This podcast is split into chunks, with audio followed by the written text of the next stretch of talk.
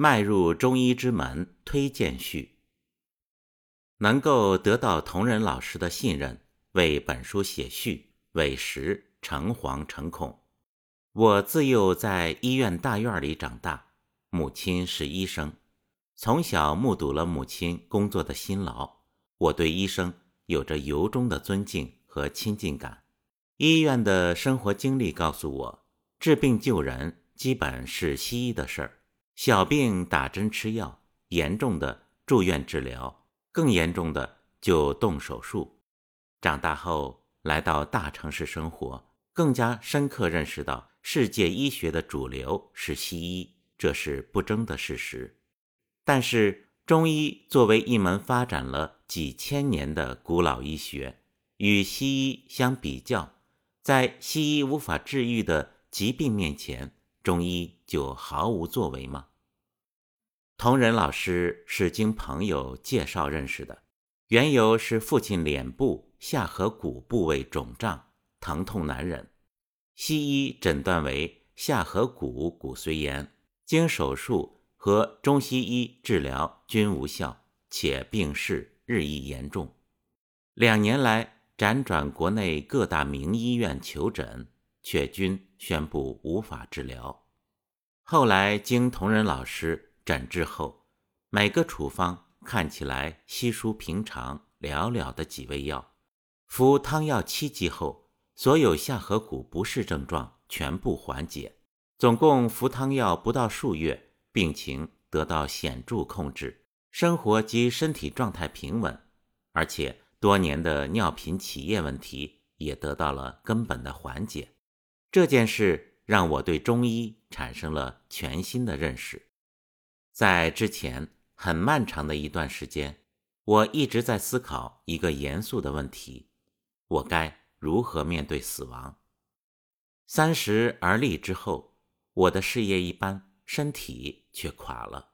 我开始怕风，无论冷风、热风，只要被风吹到，我立刻头痛欲裂，持久不愈，继而不定时偶发心绞痛。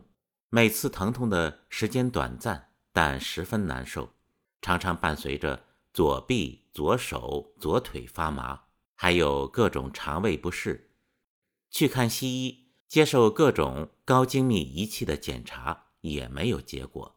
就这样，病痛一直折磨着我。平时感到倦怠，发病时则痛不欲生。期间断续试过中药调理，也没用。在给父亲诊治后，同仁老师也给我开了药方。我吃了二十天左右的汤剂，身体有了明显改善，不再像以前那样怕风，基本上可以摘掉头巾出行，这给了我莫大的欢喜。接下来，同仁老师不再给我开药方，建议我自行购买鼠玉丸服用。目前仍在继续服药，效果很好。亲身经历让我认识到，中医并不过时，能医西医所不能医。中医与西医的关系应该是互补的，而不是排斥的。前面提到的鼠疫丸是张仲景《金匮要略》里的方子，《金匮要略》对鼠疫丸的功能主治表述为：虚劳诸不足，风气百疾，属玉丸主治。对属玉丸的用法表述为：上二十一味，末之，炼蜜活丸，如担子大，空腹久服一丸，一百丸为剂。所谓虚劳诸不足，风气百疾，该怎样解释呢？所谓空腹久服一丸，又是怎样的道理呢？在我这个门外汉看来，这或许就是中医。在当今世界发展中面临的问题所在，不管我国的历史有多么悠久，近代以来的世界体系与秩序是建立在西方自然科学的基础上的。西方自然科学是实证科学，讲究实验数据，这跟中医看起来格格不入。但是，既然西医能够治好病，中医也能够治好病。那么，两种学问就应该有互通之处。凭借青蒿素获得诺贝尔奖的我国医学家屠呦呦，他的研究起点也是来自中医理论。青蒿能够治疗疟疾，记载在葛洪的《肘后备急方》中，但只有寥寥数语。正因为此，屠呦呦花费数年的时间进行研究，最终实验成功，从青蒿里提取出青蒿素，造福了全人类。比较难以理解的是，鼠玉丸作为承受了一千八百年历史验证的中药丸剂，现在各大中医制剂厂都没有生产。我是在某网站上的小作坊买到的良心药，不知道这算不算是中医示威的一种局限呢？再来说说我所了解的同仁老师。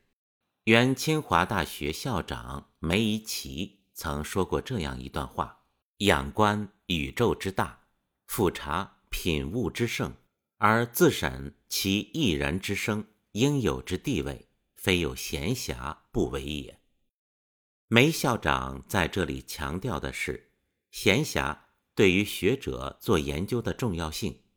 同仁老师正是充分利用闲暇。以一种自由自在的、不逐名利的读书心态，在中医研究和实证治疗方面走出了一条不平凡的路。他非常镇定地热爱着祖国的传统中医学，治学上很接近古人所推崇的含英举华、沉潜把玩；治疗病人时，则表现为心平气和、悠游从容，特别是。对待一些长期被疾病折磨到精神上萎靡不堪的病人，他会和风细雨般让病人了解，疾病本身不可怕，你恐惧的可能就是恐惧本身。没有对中医哲学和心理学等各种学科深入的研究，没有博大深沉的仁爱之心，实难做到如此。王小波说：“生活是天籁，需要每个人凝神静听。那么，中医哲学或许就是天籁中的神曲，值得更多医者去聆听、去追寻。我们现在需要做的，不是边缘中医，甚至摒弃中医，而应将中医理论用现代人能够理解的语言呈现出来。”使之成为世界性医学，为全世界的民众带来福祉，被全世界的人们认可和尊重。这需要中医学者们不懈的努力。同仁老师作为一位中医研究者，以自身天赋对传统中医理论有着透彻的领悟，加之多年为病患治愈疑难杂症的成功经验。将这些成果结集出版为本书，这是十分难能可贵的。周恩来去日本留学前，曾赋诗一首：“大江歌罢掉头东，岁密群科济世穷。面壁十年图破壁，难酬岛海一英雄。”当时的中国积贫积弱。作为一位有理想、有抱负的热血青年，他想通过留学深造，掌握哲学的思想和科学的能力，然后回来报效祖国，振兴中华。周恩来在这一点上成功了，是个大写的人。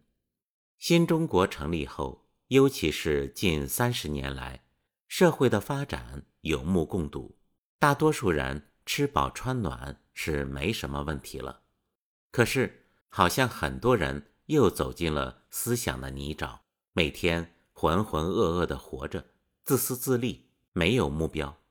所以，我们的社会其实非常需要拥有像同仁老师这样有着远大志向的人。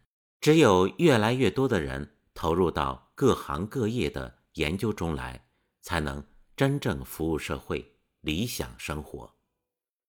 读过《史记》的人应当记得太史公司马迁如此评价孔子：“诗有之，高山仰止，景行行止，虽不能至，然心向往之。